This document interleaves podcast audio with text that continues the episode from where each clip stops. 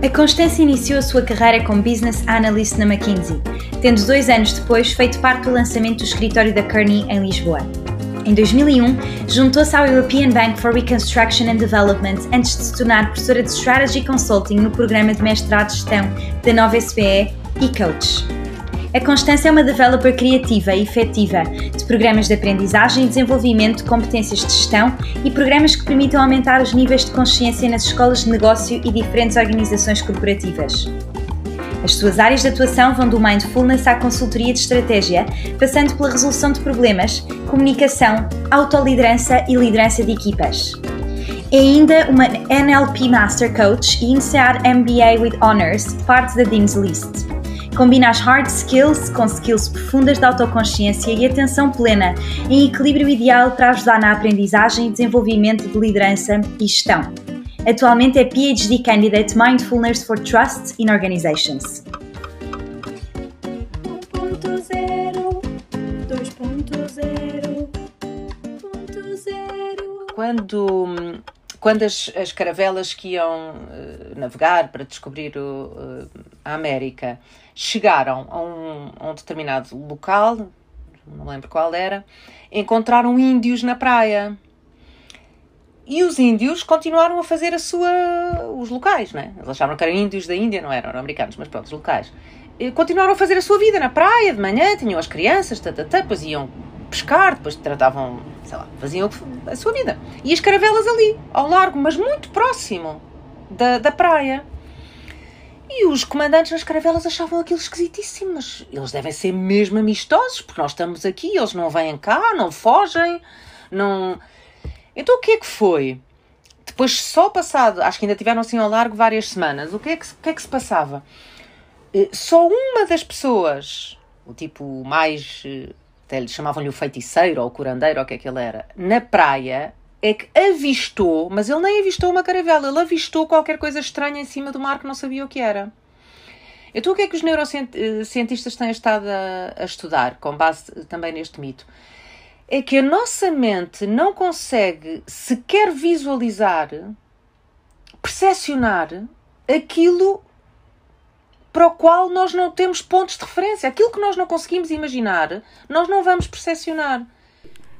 Bem, isto hoje começou de uma forma diferente, mas bem-vinda, Constança. Temos muito gosto em ter-te cá no Ponto Zero. Este é já o nosso quinto episódio de mentoria e, e ficamos muito contentes de assinalar esta, esta milestone contigo. E nós começamos sempre com, com uma pergunta para, para todas as nossas mentoras, que é Quais é que são os, os pontos zero que marcaram a tua carreira uh, e a tua vida até agora e em que ponto zero é que estás neste momento? Depois depende, eu, eu, como consultora tenho esta, esta, este defeito de querer as definições, não é? Depende de como vocês definem ponto zero. Definam-me lá, por favor, meninas, e peço perdão se eu devia saber a vossa definição e não sei.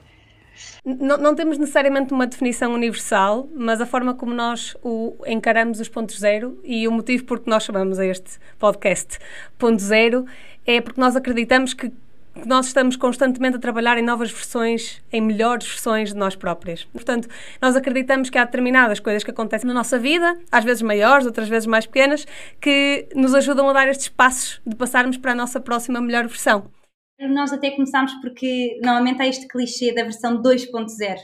É? Estamos a trabalhar na hum. nossa versão 2.0 e a ideia é que nós podemos começar do zero sempre que quisermos. Não tem que ser a versão 2.0, pode ser a versão 3.0, 4.0, 5.0. Podemos trabalhar em novas versões todos os dias. Na verdade, todos os dias, quando acordamos, dependendo da intenção que colocamos no nosso dia, podemos trabalhar numa nova versão. É, basta que depois tenhamos este commitment para manter, que é uma coisa muito importante, essa disciplina para depois conseguirmos trabalhar esse ponto zero. E portanto, a nossa ideia com o ponto zero, um, e este é um bocadinho o nosso motto, é um, sempre do zero, mas nunca do zero, porque podemos começar do zero todos os dias, mas trazemos toda uma experiência que nos faz ser cada vez melhores, se tivermos vontade para isso. E, portanto, este é o, o, conceito do ponto zero. E daí perguntarmos quais é são os teus pontos zero que já tiveste na tua vida, esses momentos pelos quais uhum. passaste, um, e em que ponto zero é que te encontras agora, se é que tens um número. Hum, então, e posso-vos desafiar e perguntar e por que não fazer de todos os momentos um ponto zero? então, essa, vocês, no fundo, o que estão a apresentar é a definição de mindfulness, na minha, na minha perspectiva e, e, e na maneira como eu, como eu vivo mindfulness e como ensino, que é momento a momento essa possibilidade de recomeçar. E depois isto liga-se com as tradições eh, filosóficas e espirituais eh, da humanidade, esta ideia de eh, de começarmos momento a momento sem lastros, sem, sem prisões, sem um bocadinho a ideia do perdão do cristianismo, ou, o, o judaísmo tem, tem uma ideia semelhante, um, o não guardar mágoas. E não é só em relação ao outro, não é, não é só quando eu encontro uma pessoa com quem já tive muitos desafios, permitir-me vê-la como se fosse a primeira vez que a estou a ver e ver o que é que acontece, não só interpessoal, mas também comigo própria. Sei lá, olha, ontem tive aqui um desafio com, com a minha filha, um desafio de comunicação. E fiquei triste e depois comecei a pensar como é que eu, pronto, reagi mal e pronto, não fui a melhor mãe. Tata, tata, tata. E depois, enquanto estava a entrar naquele loop, felizmente, porque como pratico, pratico muito a observação dos meus pensamentos, uh, consegui centrar-me e pensar, bem, isto está a ser útil neste momento? O que é que eu posso aprender com esta experiência? Então vi o que é que tinha a aprender e de facto era não repetir uma situação que tinha tudo para correr mal, de facto, eu é que não vi à partida, mas pronto. Portanto, não repetir a situação. Beyond that, para que estar a remoer do não fui a melhor mãe? E quantas vezes é que isto já aconteceu em termos de eu perder a cabeça? Portanto, é quase como fazer um um clean do software mental momento a momento. E eu acredito que é com essas limpezas de software que, que, eu, e vou-te falar por mim, que eu vou trabalhando a melhor versão de mim mesma. Porque eu acredito que a melhor versão de mim mesma não é algo que eu tenha que desenvolver, é, é algo que eu tenho que descobrir, é algo que eu tenho que limpar. Um, quando, quando eu. E no fundo, aquilo que eu tenho que limpar é medo, é medo de julgamento. Quando eu começo a, a preocupar-me com o outro vai gostar de mim ou não, uh, estou a dizer a coisa certa para o momento ou não, entro num, num, num registro que já não sai a melhor versão de mim. Portanto, o que eu, o que eu tento trabalhar com, com mindfulness e, e adoro esta vossa ideia do ponto zero é, é fazer de cada momento um ponto zero, poder eh, renascer, entre aspas, poder recomeçar. E depois, de um ponto de vista muito pragmático, isto ajuda muito. Ajuda-me muito profissionalmente. Sei lá, com um cliente difícil, se eu o marcasse na, na minha cabeça como cliente difícil, não quero voltar a trabalhar com ele, era um drama, porque Portugal é muito pequenino e estamos sempre a trabalhar com as mesmas pessoas, não é? Eu, pelo menos, estou. Um, e se em vez disso eu, eu puser uma, uma label de ok, vamos recomeçar, eh, vamos recomeçar do zero, tábula rasa, não é? Acho que é a expressão. Bom, depois, depois, até de um ponto de vista ainda mais prático, é, é a única maneira que eu acredito que conseguimos fazer bom problem solving. Porque se vamos para o problem solving, mesmo agora estou a falar em consultoria, que é o que eu faço, não é? Se eu vou para um problem solving cheia das, das ideias de, uh, do que é que correu mal, do que é que, uh, do que é que pode correr mal outra vez, não vejo, lá está, não vejo as caravelas, não vejo coisas novas e, como tal, vou estar só a repetir as soluções do passado que podem já não ser as adequadas para o problema atual, não é? Constância, e trabalhas muito esta ideia do mindfulness, ou seja, na meditação, não é? No trabalho, um, ehm, que fazes no teu dia a dia, estavas a falar sobre a consultoria, sobre os clientes e também como é que nos pode ajudar a viver uma vida profissional mais equilibrada, como é que podemos equilibrar esta parte da vida profissional e da vida pessoal. E agora, inclusivamente, estás a fazer um PhD em Mindfulness for Trust in Organizations. E para quem nos ouve, o que é isto afinal do mindfulness? Como é que isto pode ser aplicado no dia a dia? Ou seja, tantos jovens que ainda estão a estudar, ou aqueles que já estão a entrar no mercado de trabalho, ou que estão à procura do seu próximo passo de carreira ou que estão a tentar progredir a carreira, como é que o mindfulness os pode ajudar? Pergunta tão pertinente. Pois eu, eu vou entregar amanhã o meu projeto de tese. E já entreguei uma, uma versão preliminar aqui há umas três semanas. E, e os meus professores que leram a versão, o comentário deles, foram três, foi Constança, Constança não define mindfulness em lado nenhum. Não pode ser, está só a definir trust, fez uma literature review muito interessante sobre trust, mas sobre mindfulness então não, está, muito, está muito fraco. Não... E, e mindfulness está definido lá. Só que está definido em duas ou três frases, de facto. Porque, e eu agora já estive a ver-me aqui, a tentar ver como é que poderia desenvolver mais. Porque mindfulness é a coisa mais simples que a nossa mente pode uh, conceptualizar. E por ser tão simples, ficamos baralhados. Porque pensamos, tem que haver alguma coisa mais. Mas não. Mindfulness é só estar presente.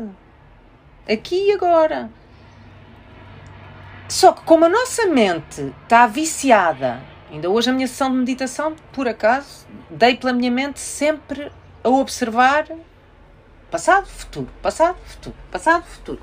Planificava, voltava atrás.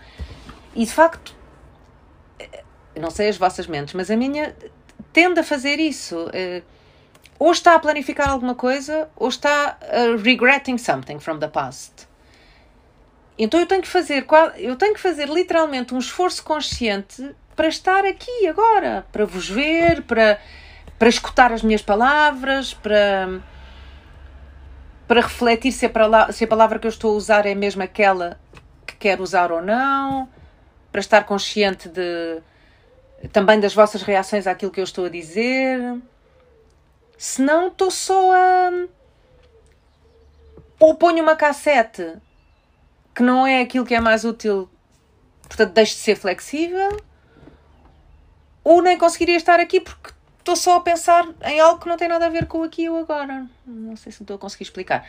Portanto, respondendo à, à tua pergunta, Mafalda, mindfulness, assim, a definição mais académica, científica, vá mais utilizada, é de um senhor chamado John Kabat-Zinn, que é um médico responsável por grande parte do research em mindfulness que é feito do ponto de vista clínico e científico. Então, ele define mindfulness como prestar atenção conscientemente ao momento presente, com curiosidade e sem julgamento.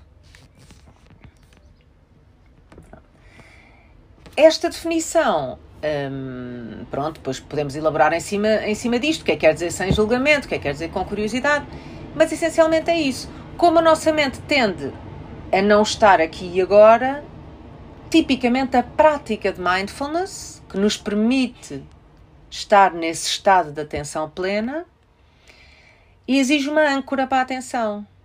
E então a âncora normalmente é a observação da, da respiração, a observação das sensações do corpo, a observação do som. Agora, pergunta como é que um, um jovem acabar, de, acabar os seus estudos, ou a estudar, ou a começar a trabalhar, ou até um profissional já estabelecido, pode usar mindfulness. Num, num mundo ideal, num steady state, mindful, nós podemos levar mindfulness a qualquer coisa que estejamos a fazer. Estou, a ver a Mafalda, estou a pensar a, a, na dança. A Mafalda dança em mindfulness, seguramente, senão não dançaria tão maravilhosamente como dança e não inspiraria como inspira.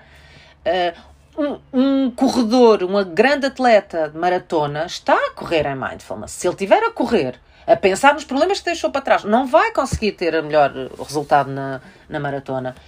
Um pianista, um, um excelente consultor, quando está a apresentar a um cliente, estará mindful, seguramente, senão a coisa não está a correr bem. Portanto, em, em, em steady state, vá, nós podemos fazer qualquer coisa mindfully. Tipicamente, e cada vez mais, a nossa atenção está all over the place, porque estamos a ser bombardeados com notificações, com. Um, estamos viciados em dopamina, em adrenalina, em oxitocina, em, que, que o digital também acelera, não é? Ou, ou melhor, intensifica. Então a nossa atenção está tá muito a ser puxada para outros sítios para além do aqui e agora. Então, para, por causa disso, eu preciso de praticar. E já pratico há 20 anos e continuo a precisar de praticar. E acredito que a maior parte de nós precisa de praticar para conseguirmos simplesmente estar. Eu acho que a maior parte de nós tem tem esta sensação, tem a sensação de que de facto nós estamos no momento e estamos a pensar constantemente o que temos para fazer, no que devemos ter feito e não fizemos, naquilo que fizemos e fizemos de forma errada, exatamente como, como te estavas a descrever, e é com certeza muito útil nós termos este lembrete, com certeza tu também precisas deste lembrete muitas vezes e has de ter as tuas próprias âncoras não só as âncoras para a própria da, da, meditação ou do mindfulness, mas também para, para te relembrar de como isto é importante. E isto, eu, eu acredito que de alguma forma toda esta complexidade da mente, o que é que nos motiva, o que é que nos acalma, isto há de também ter tido aqui algum, e corrijo-me se, se não for verdade, algum papel neste teu interesse também pela parte do, do coaching. E, e efetivamente teres esta experiência como coaches, principalmente executivos, não é? Quando ao mesmo tempo também és, por exemplo, professora numa faculdade em que as pessoas a quem dás aulas ainda estão prestes a entrar no mercado de trabalho, não é? ainda estão na fase de, de se prepararem para fazê-lo, há de permitir-te aqui algumas comparações engraçadas. Mas no fundo, aquilo que nós gostávamos de saber é qual é, é o papel de um coach e de que forma é que ele se relaciona com esta parte uh, da mente também. O que é que difere mais o coaching para executivos uh, do coaching que de alguma forma tens que dar também como professora a um jovem que está a começar a sua carreira? Uhum, boa, obrigada. Pergunta tão interessante. Sara, eu como eu, e esta não é uma resposta académica, é como eu vejo coaching e como eu dou o meu melhor para, para ser coach, é exatamente como falávamos no início da, da nossa conversa e a vossa grande missão para o ponto zero é apoiar o outro, e eu digo o outro entre aspas, depois se quiserem podemos eh, explorar um bocadinho isto, a encontrar, a descobrir, a soltar, se quiserem, unleash, é uma palavra que eu gosto em inglês, não sei como é que isso se traduziria, a sua melhor versão. Um, e depois a ideia do coaching, que eu gosto muito porque tem muito a ver com a minha maneira de estar também, é que a única. Quer dizer, que a, nossa motivação intrínseca para mantermos a, nossa a nossa melhor versão vai ser muito mais forte do que motivações extrínsecas. E portanto, o coach ajuda a pessoa a encontrar dentro dela a sua melhor versão e a motivação para conseguir manter essa melhor versão. Um, sim, e é isto. Eu, enquanto coach, trabalho mais esta, esta ideia de autoliderança, que para mim é, é encontrar a nossa melhor versão. E depois daí passar a uma liderança do outro, que não tem nada a ver com responsabilidade hierárquica ou, ou de comando eh, tem a ver com uma definição de liderança que eu gosto muito do Nelson Mandela, que é como é que nós conseguimos que o outro seja melhor do que aquilo que ele acha que pode ser. É? é, é mais um capacity building de tal maneira que nós conseguimos ver a melhor versão do outro antes que o outro a veja. Sabem? Uh, então eu vejo muito o papel do, do coach, o meu em particular enquanto coach, assim.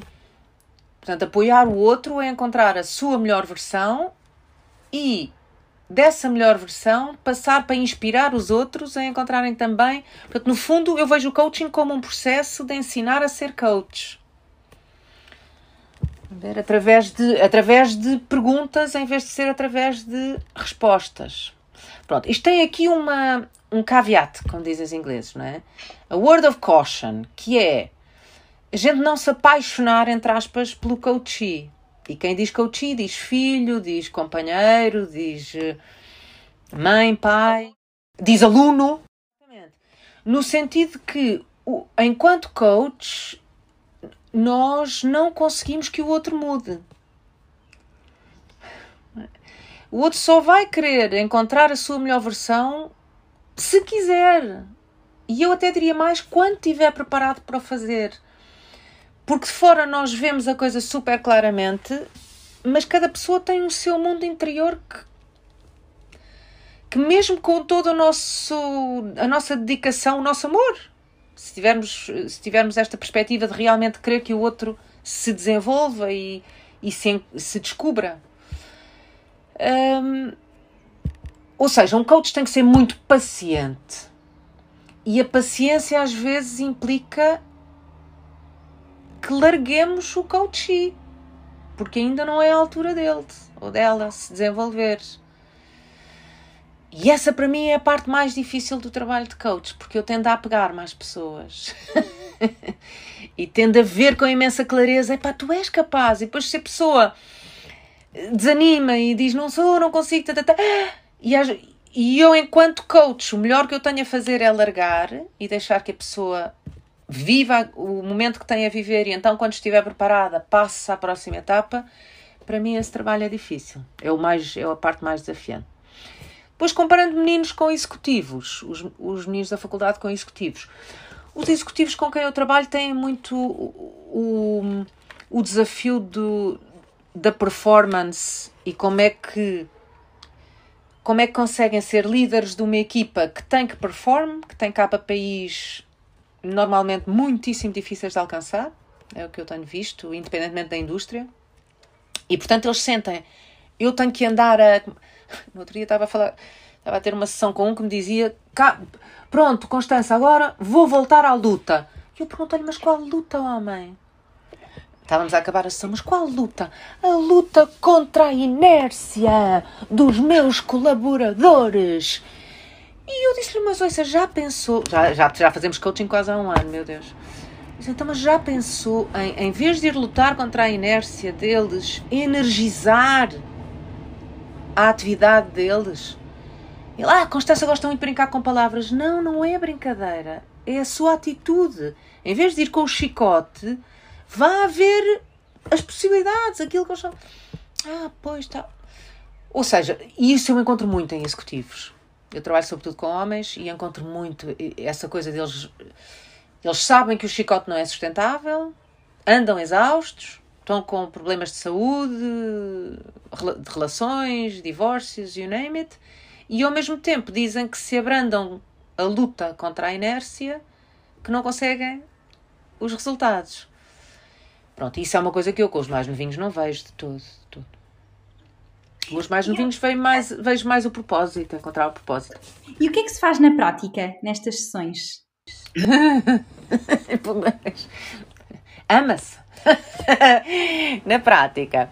Então, na prática, cada coach tem o seu, cada coach tem o seu estilo, não é? Eu talvez é, também por eh, defeito profissional de consultoria, eu vejo um trabalho de coaching muito como um plano estratégico para uma empresa. Né? Portanto, começo por definir o diagnóstico, é como se fosse um projeto de consulting. é um diagnóstico da situação atual, como é que a pessoa se percepciona, e não é como é que eu o vejo. Isso é para mim, mas eu, eu preciso de entender como é que ele ou ela se está a ver ele ou ela próprio. Portanto, situação atual. Depois, visão, propósito, visão, missão, onde é que a pessoa se quer ver e, e, tipicamente eu defino com a pessoa se é. Eu costumo trabalhar há 12 meses, mas pronto, se é 12 meses, se é 3 anos, eh, como é que a pessoa se vê e que tipo de goals é que quer definir para essa sua visão. É tal e qual como um processo de definição estratégica. Portanto, visão, missão, goals, que sejam smart, não é? específicos, measurable, tá, tá. e depois definimos em conjunto de preferência eu só a fazer perguntas, uma estratégia para chegar daqui até lá. Eu uso muito um modelo que se chama um GROW, que foi o modelo que eu aprendi na minha, na minha formação, que é Goals, um, Results, Opportunities and Weaknesses. E então, nessas weaknesses, eh, eu até costumo mais trabalhar com barreiras mais do que weaknesses, é que barreiras é que a pessoa vê à concretização daqueles objetivos.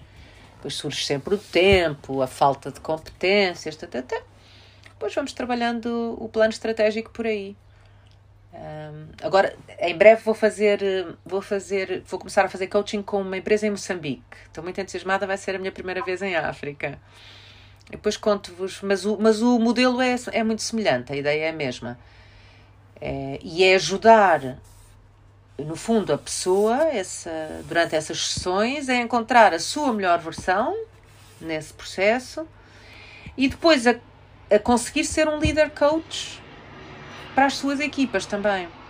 Uma questão que é, para chegares até este ponto, não é? Já tiveste imensas experiências de carreira para trás e, e conheces pessoas com carreiras tão diferentes e com escolhas profissionais tão diferentes um, e no fundo o que nós acreditamos muito é que as carreiras não nos acontecem, não é? As carreiras devem ser construídas de uma forma intencional, deve ser uma escolha que nós fazemos. Um, e a nossa pergunta para ti é, é, como é que tu chegaste até aqui? Qual é que foi o teu percurso? Quando começaste, o que é que tu fazias e o que é que te fez chegar ao que fazes hoje e, e tornaste, por exemplo, coaches executivos etc. Porque nós sabemos que fizeste uma mudança muito grande de carreira do mundo corporativo, não é? Passando pela McKinsey, pela IT Kearney, para o mundo académico. Um, como é que isto começou e o que é que te motivou a fazer esta mudança tão grande na tua vida? Um, o que é que muda na tua vida quando fazes uma mudança destas? Olha, eu lembro-me lembro de um. Eu gosto, gosto muito da, da tradição e filosofia taoísta. E há um poema, depois eu partilho convosco, que não, não, não sei de cor, mas pronto, vou tentar eh, parafrasear, que é quando um arqueiro, um, portanto, shoots for nothing, só for the pleasure of shooting, he or she has all his skill. Então está tranquilo, focado e dispara. Se está a disparar a pensar, vou, se eu falhar, castigam-me, ou se acertar, vou ter uma recompensa, já começa, e se a recompensa for 100 euros, o braço já começa a tremer um bocadinho com os nervos. Se a recompensa for um milhão de euros, o, o, braço começa a tremer e é tipo, só by chance é que a coisa vai. Portanto, eu, eu tendo a embody isto na minha vida, esta noção de que eu dou o meu melhor, eu digo muito isto à minha filha, digo imenso isto nas, nas minhas aulas. Damos o nosso melhor. O resultado a gente não controla. É como as notas nas teses. Eu oriento muitos alunos nas teses e, e não controlamos o júri, claro. Uh, damos o nosso melhor. E, e eu, é isso que, eu é isso que tenho feito na minha vida. Um, as vezes que eu tentei definir um um career path, a coisa não correu como eu imaginava. Mas pronto, mas respondendo um bocadinho mais, assim, mais estruturadamente à pergunta da Mafalda, quando a minha filha nasceu, eu decidi que queria trabalhar part-time. Eh, porque foi mesmo uma, uma decisão consciente de, de ser mãe e eu queria, queria e continuo a querer experienciar. Agora é. Agora tenho, tenho que pedir para conseguir experienciar o papel de mãe, porque a minha filha é muito independente já. Mas pronto, então eu queria trabalhar part-time. E, aconteceu surgir uma oportunidade em part-time. Toda a gente dizia que em Portugal eu tinha trabalhado em Londres, estava, tinha vindo de Londres quando fiquei à espera de bebê. E toda a gente dizia que em Portugal não havia part-times. Isto já foi há 17 anos, não é? 16. Ah, isso não existe. E eu continuei, continuei interessada nisso e a procurar. Falei com muita gente. Eu creio que também o importante na minha vida que eu tenho notado para as oportunidades que surgem é, é esta ideia de que quando nós damos o nosso melhor e estamos disponíveis para ajudar, quando precisamos de ajuda, também a ajuda surge. E eu, eu é isso que eu tenho notado. E então, uma amiga com quem falei na altura falou-me de uma oportunidade em part-time que era em formação, na Sonai. E eu, quando, quando estava a estudar economia logo na altura, gostei muito da experiência de dar aulas, porque fiquei logo como assistente. E pensei, olha, a formação é uma área interessante, eu gosto de ensinar e era montar o Revamp, o departamento de formação da Sonai Sierra, com uma pessoa de quem eu fiquei muito amiga, com quem aprendi imenso. Um, e pronto, e, e, aí foi uma mudança, foi como, aí foi mesmo um ponto zero, saí de banca, eu estava a trabalhar no, em banca na altura, no Banco Europeu de Reconstrução e Desenvolvimento, e Desenvolvimento para começar a trabalhar em formação. E depois, para, para vir para a faculdade, um, depois foi com alguns altos e baixos nesse processo, nem tudo foram rosas. E em conversa também com um grande amigo, um, ele disse-me: Olha, estamos à procura na faculdade de uma pessoa para vir dar, eh, montar a área de, de Strategy Consulting para os alunos, dar consulting. E eu pensei, consulting outra vez. Que horror, não é nada disso que eu quero, aquelas horas infernais, não sei se vou gostar. E não sei se vou ser boa nisso. E ele disse, um grande amigo e grande líder, olha lá está, ele viu em mim mais do que eu estava a ver em mim própria. Ele disse, Constança, tu vais ser capaz, vais conseguir partilhar com os alunos, eles vão aprender imenso e vais e vais e acabou-se. E pronto, e aconteceu assim. E isto já foi há nove anos e também já tive muitos altos e baixos, nem sempre as coisas correm maravilhosamente, mesmo com os alunos, há, há semestres que correm melhor do que, melhor que outros. Mas overall tem sido uma experiência muito gratificante e por isso estou muito agradecida. Agora foi, uma falda foi acontecendo, não é? E como é que essa experiência inicial de consultoria, porque falas muitas vezes, a eh, minha mente enquanto consultora, como é que essa experiência uhum. inicial de consultoria moldou a forma como tu pensas?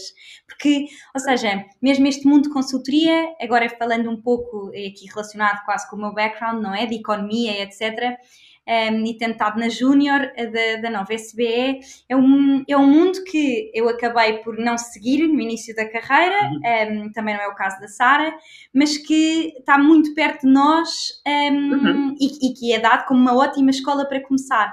Qual é a tua experiência nesse mundo de consultoria e como é que mudou a tua forma de, de trabalhar uhum. e de pensar?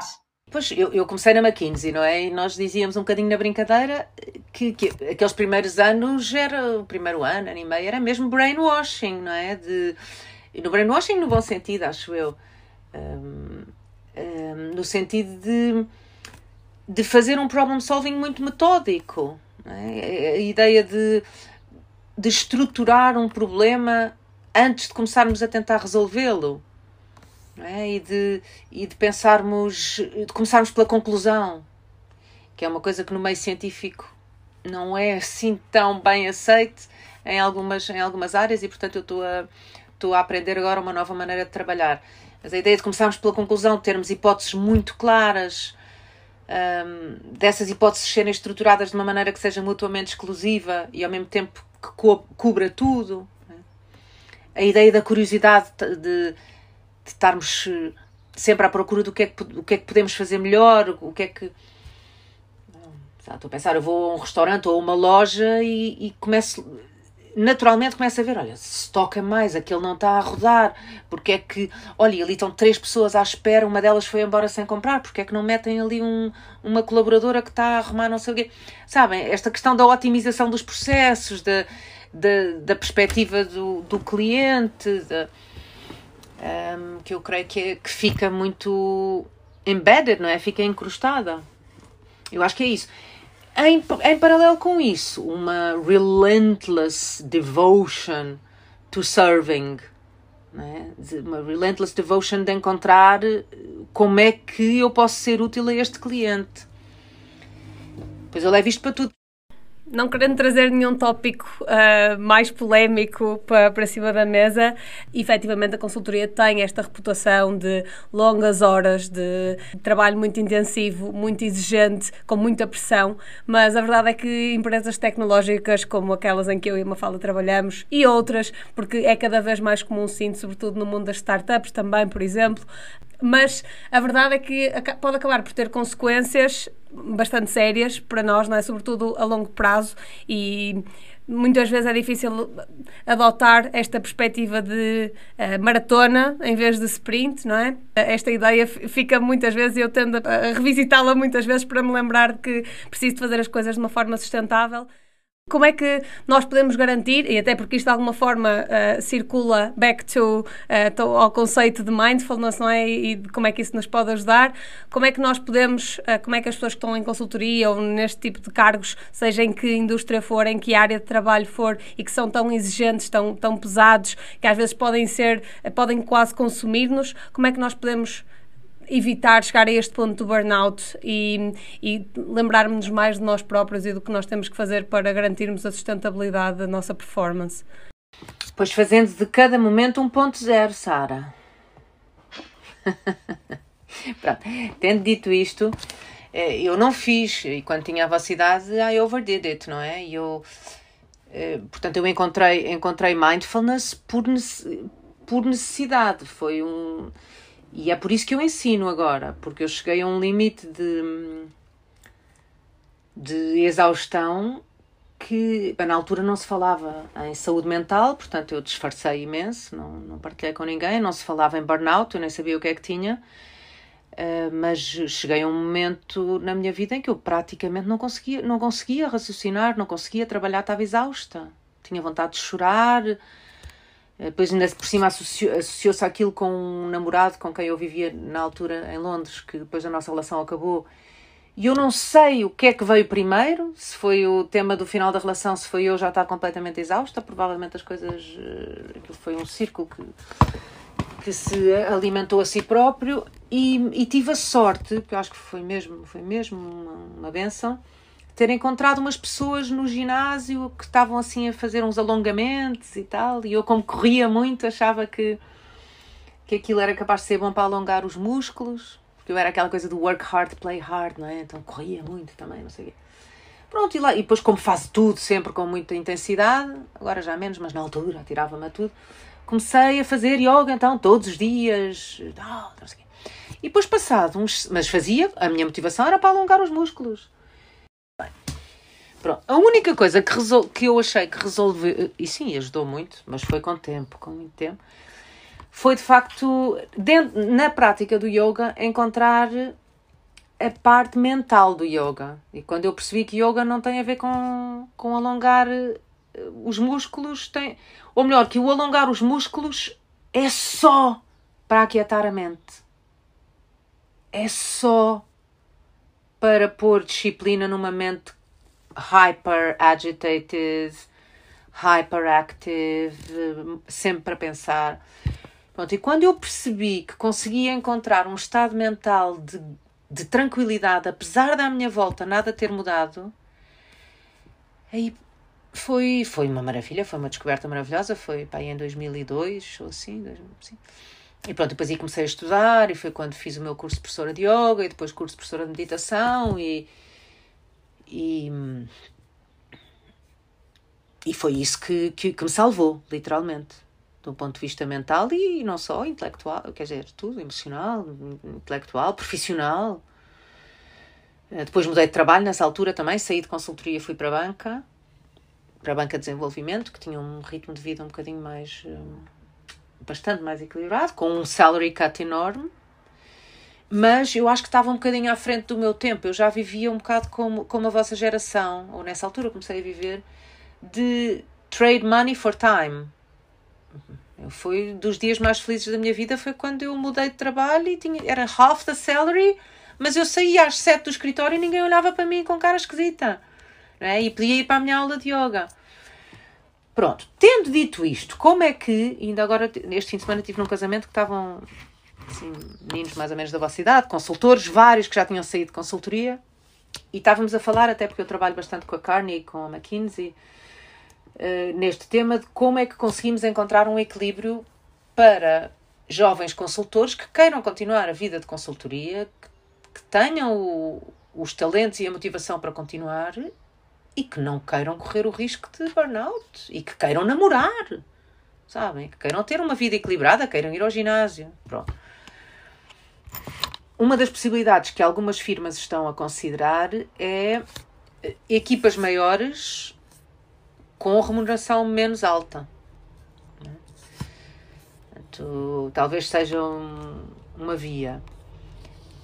Um, Outra via que algumas firmas também estão a. Muito bem, estou a pensar na Deloitte, nem a Carney ou a McKinsey. A Deloitte, que, que eu tenho ouvido alguns alunos falarem, estão a, a ser muito cuidadosos com a maneira como avaliam os managers e, portanto, qualquer tipo de, de overwork que passa um determinado limite, essas firmas, como a Deloitte, ajudam o manager a reforçar a equipa, ou, porque os projetos porque o drama da consultoria é que o próprio business model não é que os partners de consultoria sejam todos um. Ainda por cima são os meus amigos agora.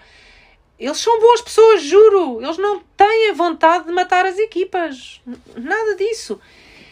É o próprio business model é tal que a rentabilidade é maior quanto menor a equipa for, quanto menor o tempo do projeto, quanto maior o scope do projeto for. Portanto, estão ali os ingredientes todos para a coisa ser explosiva. É?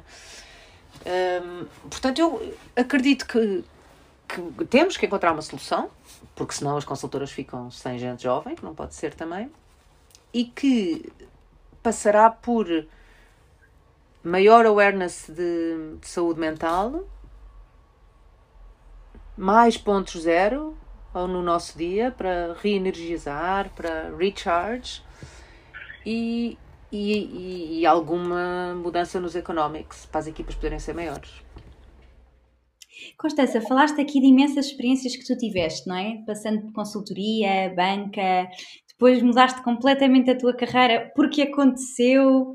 Um, a Constança de hoje, o que é que diria a Constança quando começou? Que conselhos é que tu dirias? Darias a alguém que está a começar agora e que olha e pensa um, isto tudo faz sentido, não é? Esta carreira faz imenso sentido, parece que desde o começo estava tudo programado para agora seres coaches discutivos e estares a dar uma cadeira de strategy consulting na nova. O que é que tu dirias a alguém um, que está a começar a sua carreira agora? O que é que dirias à Constança um, há uns anos atrás? Pois, pergunta linda, Mafalda. Eu acredito no conceito de serviço e no conceito de talentos postos ao serviço. Há, há uma parábola eu fui criada no contexto cristão, como a maior parte de nós em Portugal. Agora tenho uma perspectiva ecuménica, vamos, across uh, spiritual traditions. Mas no contexto cristão há uma, há uma parábola dos talentos. Não sei se, se vocês sabem que um, um, pai um pai foi viajar e, e deu 10 talentos a cada filho. Tinha dois filhos. Os talentos eram a moeda da altura, chamava-se talento. E ele deu 10 talentos a cada filho. E disse: Olha, quando eu voltar, vou-vos perguntar o que é que vocês fizeram com os talentos. E lá foi, foi embora. Um dos filhos, cheio de medo para não perder os talentos. Ai, meu, que horror, meu pai vai voltar, eu não posso perder isto, vou enterrar aqui neste sítio. Não, ninguém vai saber onde é que está, estão aqui escondidos, ninguém os vai ver, mas vou ter a certeza que não os vou perder e ficam aqui.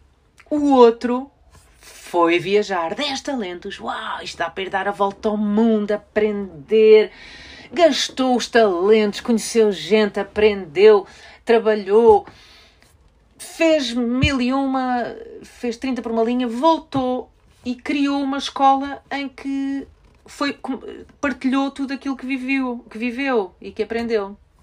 E o pai voltou e perguntou ao primeiro filho: então, o que é que fizeste com os talentos? Ai, pai, enterrei. Estão aqui, olha. Pai, ok. Perguntou ao outro filho: Fiz, ó pai, olha, eu não tenho aqui as moedas para lhe dar, mas olha, aprendi imenso, toquei imensas pessoas pelo mundo, agora estou aqui a ensinar nesta escola, imensos meninos passam por aqui que também vão partilhar com outros. Não tenho os talentos para lhe dar assim intocados, mas olha, eu, eu usei-os. Depois a pergunta é com qual dos filhos é que acham que o pai ficou mais satisfeito e achou que tinha usado melhor os talentos.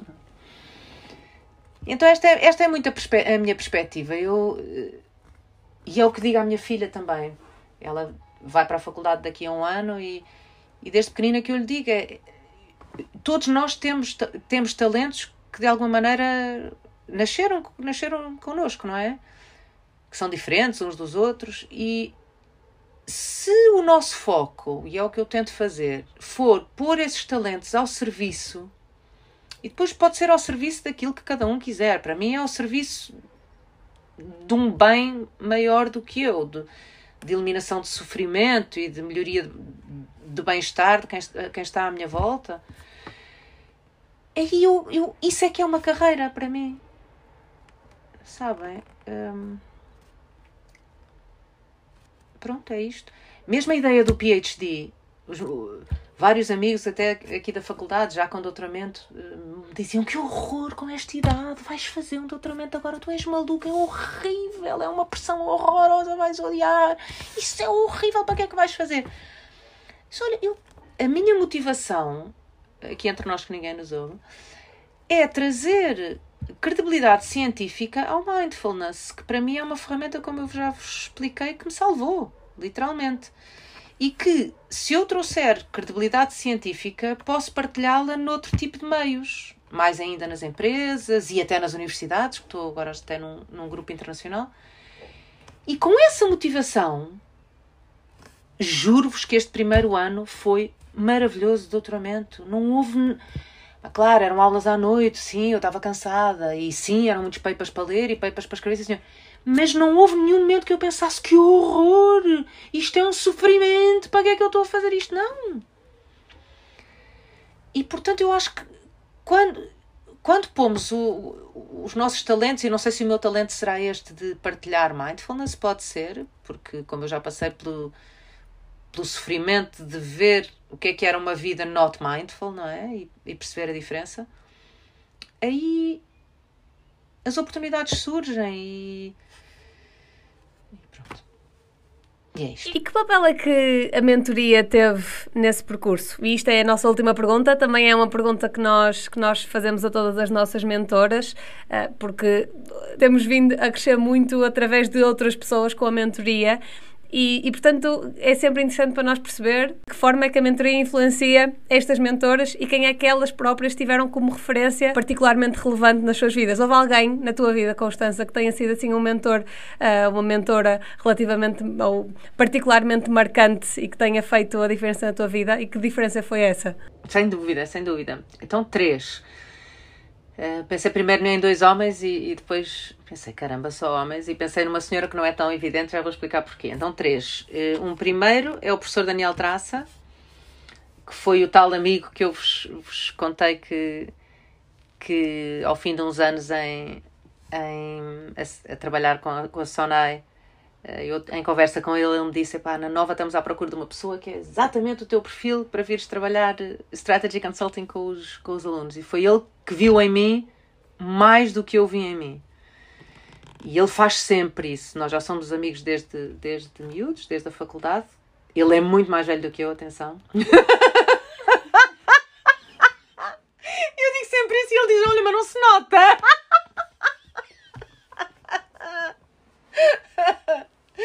Não, não é muito mais, mas é um bocado mais. Quando eu entrei ele já era assistente. Mas pronto, nós ficámos muito amigos desde essa fase. E depois no INSEAD e tudo. E, e ele é seguramente um grande mentor. É ao longo da minha vida, quando tenho algum desafio profissional, até emocional, eh, é uma pessoa que eu sei que posso sempre contar e, e que vê sempre em mim mais do que eu vejo em mim própria. Portanto, ele claramente. Outro é o Eugênio Prieto, que foi o meu primeiro partner na Kearney, de quem ainda sou muito amiga logo na Kearney eu fiquei apaixonada por ele porque, entre aspas, por ele e pela mulher dele, porque ele é dos consultores mais brilhantes, se não o mais brilhante com quem eu já trabalhei. O que eu sei de consulting, aprendi quase tudo com ele. Ele é o verdadeiro trusted advisor. É, é uma pessoa que vive para servir o cliente e para servir a equipa. Ele, foi maravilhoso trabalhar com ele sempre. Depois trabalhámos juntos quase quatro anos e a maneira como ele conseguia fazer os impossíveis de, de conseguir que a equipa tivesse um bom work-life balance, que entregássemos um trabalho excepcional ao cliente, para mim foi sempre a maior referência. E ele também vê sempre em mim mais do que eu vejo. Eu lembro-me de ser miúda, tinha quase a vossa idade, e ele me pôr logo a apresentar ao cliente, ao board, e, e fazia isso não era só comigo, com a equipa toda. Portanto, o Eugênio seguramente Ainda agora pedi-lhe conselho quando foi para fazer o doutoramento e ele achou ótima ideia. Pronto, o Eugênio. E depois uma senhora que é, um, é menos evidente porque é da minha idade, portanto não é, não é uma pessoa mais velha do que eu, assim, para quem olhe como uma referência, assim, alguém que já vai à minha frente nesse sentido. Mas que é uma das minhas melhores amigas, é a minha comadre, fez comigo, entrou comigo para a McKinsey, depois fez comigo em INSEAD e é a minha grande amiga de coração. Somos muito diferentes, muito diferentes. Ela ficou na McKinsey até há pouco tempo, tem uma vida completamente diferente da minha do ponto de vista profissional e é uma pessoa a quem, lá está, que vê em mim sempre possibilidades. E eu lembro-me, e para ela não há impossíveis. E lembro-me, houve uma altura que eu fui falar com um headhunter quando queria sair de, da, da minha vida como. Um, quando estava na Sonai, depois pensei em fazer, o, antes de ir para a faculdade, pensei em entrar na, na, carreira, na carreira profissional outra vez, mas tipo, mesmo corporate. Depois fui fazer uma entrevista com um headhunter, em que acabei, era um senhor que se ia reformar, um partner da Egon Zender, amoroso, amigo de um grande amigo, e eu, a, a, a sessão, em vez de ser ele a entrevistar-me, fui eu a ensiná-lo a meditar e a fazermos exercícios de mindfulness.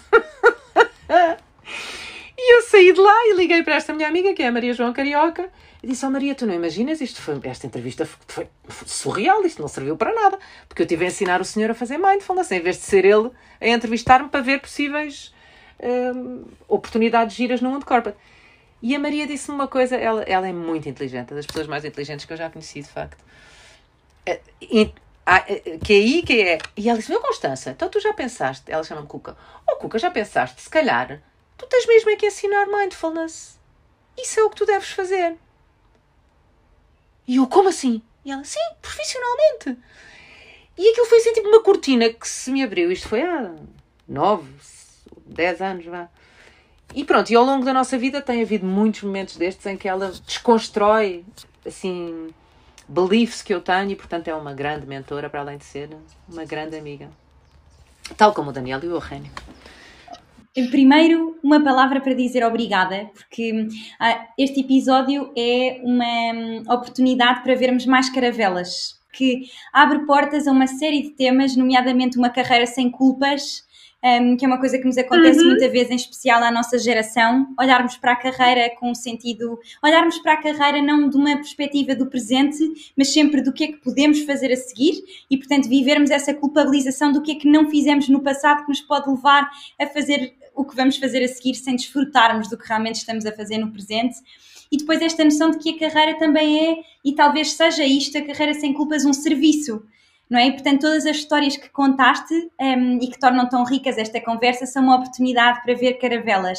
Falámos aqui de uma série de frameworks, o Grow, o grow Model, de que falaste em, em termos do, do coaching, e o facto da mentoria ser também sobre não vermos limites ao outro sobre a mentoria e o coaching serem não só uma oportunidade para nós, como uma oportunidade para potenciarmos outras pessoas um, porque de facto, na verdade, se estivermos rodeados por pessoas que estão, uh, que se sentem felizes no seu trabalho e naquilo que fazem, também nós nos vamos sentir mais felizes e motivados.